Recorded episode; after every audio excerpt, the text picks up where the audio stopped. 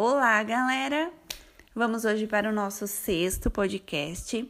Hoje eu vou falar com vocês a respeito de uma frase que tem na internet que diz mais ou menos assim: quando o respeito não estiver mais sendo servido, aprenda a se levantar e sair da mesa. Essa história eu passei com um cara chamado Zé Paulo. Ele era 12 anos mais ou menos mais velho que eu, uma diferença bem assim boa. Nós fomos apresentados por uma amiga nossa em comum. Ele tinha, eu tinha 30 anos, 31, ele tinha uns 42 por aí. Então, assim, uma pessoa muito fria quando ele saiu comigo, né? De começo, quando a gente se conheceu, ele falou que ele não tinha mais idade para se apaixonar. Ah, enfim, e a gente foi, eu que ligava, eu que mandava mensagem. É, muitas vezes ele não me respondia. Depois de três dias ele aparecia. Hoje, se acontece isso comigo, eu, tipo, o cara já nem tem mais volta, né? Eu, eu, antes eu respondia, hoje eu nem respondo mais se o cara faz isso comigo, sabe? Mas enfim, eu tava naquela minha fase de depressão e quando você tá com depressão, você tem bastante falta de amor próprio, né? E, e me faltava isso na época. Posso confessar para vocês. Eu convidava ele para as coisas, ele não ia. Quando ele me convidava, eu sempre estava presente. Enfim, eu acho que nós, é, nós saímos uns três meses. E no terceiro mês, aí o que, que começou a acontecer? Só eu ligava, só eu mandava mensagem, ele uma pedra, assim, sabe? Aí eu comecei só mandar mensagem pra gente sair de final de semana. Não mandava mais mensagem durante a semana, não ligava, porque ele respondia quando ele queria, e enfim. Aí você vai começando, né, a, sei lá, a se afastar também, né? E ele até falou para mim na época se eu queria, se eu tava saindo, isso depois de três meses, né?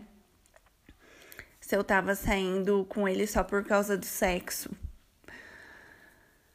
Eu falei que não, porque eu queria alguma coisa séria com ele, sabe? Só que a pessoa é uma pedra, não dá espaço, enfim. Aí eu teve um, um final de semana que eu liguei para ele e a gente foi foi num é, fala batata rosti. Não sei se na cidade de vocês tem, mas se não tiver é muito boa. Tem receitas na internet. e lá, né, nesse lugar, é um, era um restaurante, mas bem pequenininho, sabe? Bem simples, mas bem gostoso, muito bem feita a comida. Aí a gente conversou, enfim, eu tentava ver ele uma vez por semana. E eu falei para ele, ô, oh, eu tava com saudade de você. Ele virou para mim e falou assim para mim: Eu não, Ju. Eu não, por mim hoje eu estaria em casa. Bom, vamos por partes. Nesse momento, eu deveria ter levantado da mesa ter deixado o dinheiro da minha batata, porque eu pagava tudo com ele, tá? A gente saía. Não, é, algumas coisas ele pagava, mas a maior, mas assim, a maioria das vezes eu paguei a minha, a, a minha conta. Mas naquele momento eu deveria ter colocado o dinheiro da batata, da, das coisas que eu bebi na mesa e deveria ter levantado e nunca mais ter falado com esse ser humano louco, né? Porque, gente, para qualquer pessoa do mundo que você fale isso, cara, eu não amarrei ele. Não amarrei em nenhum momento, obriguei ele aí no restaurante, eu convidei e ele foi, né? É, só que ele devia estar tá irritado, porque eu já tinha meio que parado de ligar para ele, de mandar mensagem, eu só convidava ele para sair. Porque, como eu falei para vocês, eu mandava mensagem, ele respondia de, depois de cinco dias, às vezes ele nem respondia. O que, que você vai manter o diálogo com uma pessoa que não quer manter um diálogo? Diálogo são duas pessoas falando. Monólogo é quando uma pessoa fala só. Eu me sentia no monólogo, sabe? A gente conversava quando a gente se via pessoalmente, mas fora isso não tinha conversa, sabe? E aí você vai vendo, né, gente? Porque eu já fui casada e para eu casar de novo com uma pessoa, tem que ter respeito, né? Tem que ter uma série de coisas, é, enfim, que eu não tive no meu primeiro casamento, como eu falei. E nesse, voltando ao assunto, nesse momento que ele falou que não estava com saudade de mim, que por ele ele tinha ficado na casa dele, eu deveria ter feito o que eu falei para vocês. Mas eu, com falta de amor próprio, não fiz. Fiquei lá. Bom, jantamos, aí a gente foi pro carro e a gente começou a namorar. Ele tava com o carro dele e eu com o meu carro, porque ele não ia buscar também. Mega cavaleiro, né? Não, não ia buscar. Só que ainda bem que eu só fiquei três meses, né, gente? Bom, depois disso a gente foi pro carro e a gente foi namorar. E ele queria dar uns amassos mais calientes e eu falei para ele então ficar de olho na rua, né? Se, se viesse alguém para ele me avisar. E o que, que aconteceu? Eu estava de costas para a calçada e passaram três caras e viram a gente dando uns, uns pegas mais calientes. Ah, cara, ali para mim, porque ele falou que ia olhar, sabe? Ele falou que ia olhar. Eu então fiquei despreocupada, eu confiei. E os caras viram, né? Ah, ali. Eu falei assim, gritando no carro: Você tá pensando que eu sou alguma biscate? O que, que você tá achando? Porque, gente, ele tinha me maltratado no restaurante e ali também ele tava me tratando como uma puta, né? Não como uma menina que ele tava saindo por três semanas, né? Três semanas não, três meses. Falei, você tá achando, chorando, você tá achando que eu sou alguma biscate? Eu fiz assim, eu não sou nenhuma biscate, você tá ouvindo? Oh, eu não vi, eu fiz, você falou que ia olhar. Eu falei, você falou que ia olhar e não olhou. Daí, o que, que ele queria? Eu fiquei muito brava, eu comecei a me colocar minha, minha, meu calçado tava frio, eu tava sem bota. Eu comecei a vestir a minha bota, sabe? Eu tava só de meia ali. Não, tava sem meia também. Comecei a colocar meia, comecei a colocar bota. E ele, onde você vai? Eu fiz assim, eu tô indo embora. Ele, não, vamos continuar. Queria continuar, gente. Gente, qual, qual o meu problema de atrair gente louca? Fala pra mim, qual o meu problema? Qual é o meu problema? Atraía, né? Porque palavra tem poder. Enfim, eu sei que ele queria continuar ali, ficar comigo. Eu falei que não, fui embora. E a hora que eu fui embora, eu já sabia que eu não ia mais procurar ele, que eu tinha desencantado totalmente, sabe? Do que tinha acontecido naquela noite. Eu sei que se passaram três semanas, porque eu, eu convidava ele para sair toda, todo final de semana, né? E depois Passaram-se três semanas, eu já tinha até esquecido que ele existia. Ele me mandou mensagem e começou a me mandar mensagem querendo me ver. Eu tentava enrolar e aí ele queria me ver. Eu acho engraçado isso, né?